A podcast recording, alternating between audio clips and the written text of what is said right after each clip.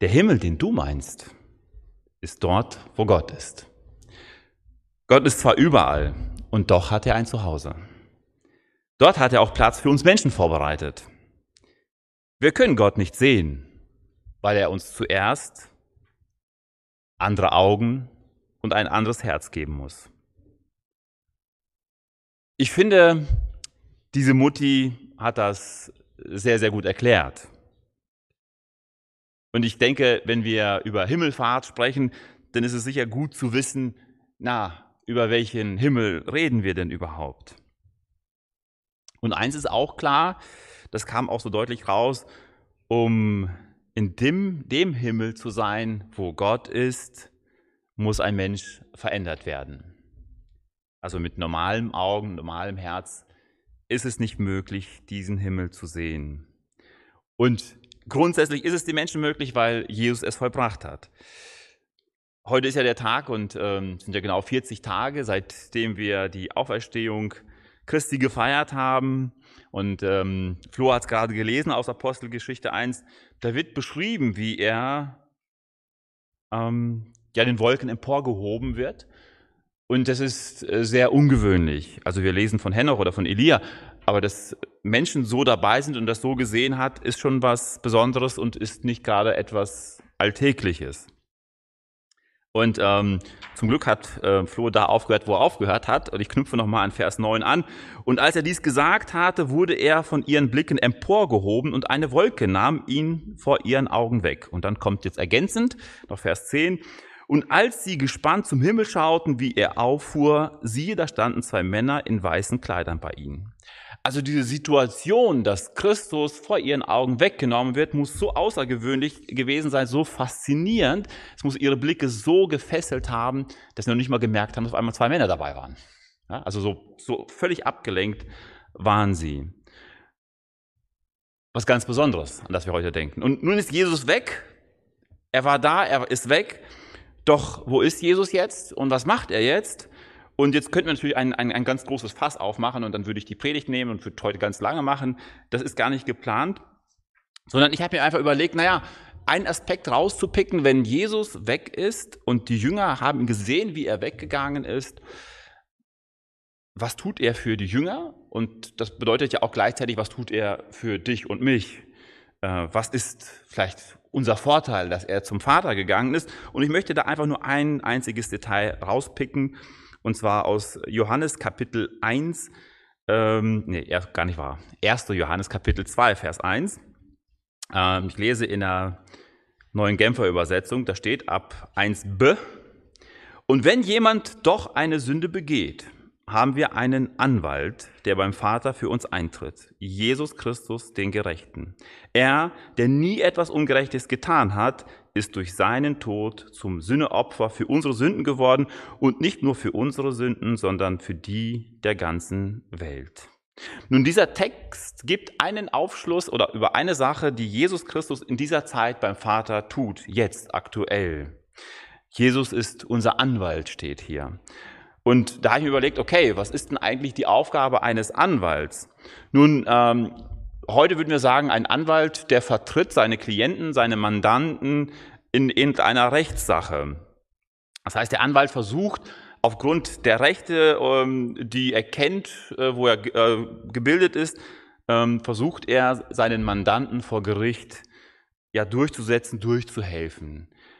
Ähm, er hat natürlich unterschiedliche Möglichkeiten. Er kann Klage führen und vor Gericht untermauern, was denn nun die Ansprüche seines Mandanten sind, äh, was sind denn die Fakten, Beweislagen bringen oder auch einfach nur die Grundrechte zum Beispiel oder das Gesetz auslegen und sagen, schaut, das ist ja das, was meinem Mandanten zusteht. Das heißt, er kann natürlich einmal proaktiv auch Klage führen als Anwalt, eine Klage einreichen für seinen Mandanten. Und eine weitere Möglichkeit ist natürlich auch die, dass der Anwalt seine Mandanten gegen eine Anklage verteidigt. Das heißt, es gibt einen Kläger, einen Gegner, würden wir vielleicht sagen, der eine Klage führt und der Anwalt vertritt mich dann zum Beispiel. Also man spricht auch oft vom Verteidiger. Und ich finde, der Verteidiger wäre hier im Text genauso gut auch einsetzbar. Also Jesus ist unser Verteidiger beim Vater. Und der Anwalt ist in der Regel natürlich besser ausgebildet als der normale Bürger ähm, und kennt Gesetze und Rechtsprechungen vielleicht auch besser, die in der Vergangenheit vielleicht auch schon so gesprochen wurden und ist natürlich auch taktisch und ähm, strategisch viel geschickter vor dem Richter, um den Richter zu überzeugen. Also er weiß genau, wann sage ich was und wie, damit ich meinen Mandanten dort hinbekommen kann. Nun, wir haben gelesen, dass Jesus genau diese Stellung für uns beim Vater einnimmt. Beim Vater bedeutet im heutigen Bild vielleicht gesprochen, das wäre vielleicht der Gerichtssaal oder das ist auf jeden Fall der Richter. Also dort führt man vor diesem Richter die Anklage. Der Vater ist derjenige, der diese Klagen annimmt. Und Jesus ist unser guter Anwalt, also ist ein guter Anwalt. Er ist nicht nur ein guter Anwalt, er ist der beste Anwalt. Und heute würden wir sagen, er ist der Star-Anwalt. Ja, also wenn, wenn besonders reiche Menschen einen besonders schwierigen Fall haben, komplexen Fall haben, vielleicht auch einen Fall, wo sie noch nicht mal recht haben, ja, dann suchen sie sich den besten Anwalt, der, den es gibt und der kostet in der Regel auch viel Geld. Christus ist ein Star-Anwalt, ist der beste Anwalt. Er tritt für uns völlig kostenfrei auf beim Vater. Das ist etwas Schönes, an das, ich finde, an das man an Himmelfahrt denken kann, dass wir dort einen, äh, einen Anwalt haben. Und ja, welche Fakten, welche Beweise legt unser Anwalt denn nun vor? Er sagt immer wieder, ja, hast recht, ist aber schon beglichen, bezahlt. Das ist das, was der Anwalt für uns tut. Jesus hat ja bezahlt und kann nun uns beim Vater vertreten. Und der Gegner muss den Kürzeren ziehen. Es geht gar nicht anders. Er hat nichts mehr, was er Belastendes vorlegen könnte gegen uns. Ist das nicht was Schönes? An Christi Himmelfahrt zu denken. Jesus ist zum Vater gegangen, nicht weil er uns alleine gelassen hat, sondern er ist da, um uns zu vertreten. Er ist nicht nur der Anwalt, er ist auch gleichzeitig ja unser Erlöser, weil er ja die Erlösung ist. Er ist auch die Lösung dort. Er hat ja bezahlt. Das kann er immer wieder vorlegen. Und darum ist es natürlich so wichtig, dass, der, dass Jesus zum Vater gegangen ist, weil er uns dort jetzt nun vertritt und keine Klage gegen uns Bestand haben kann.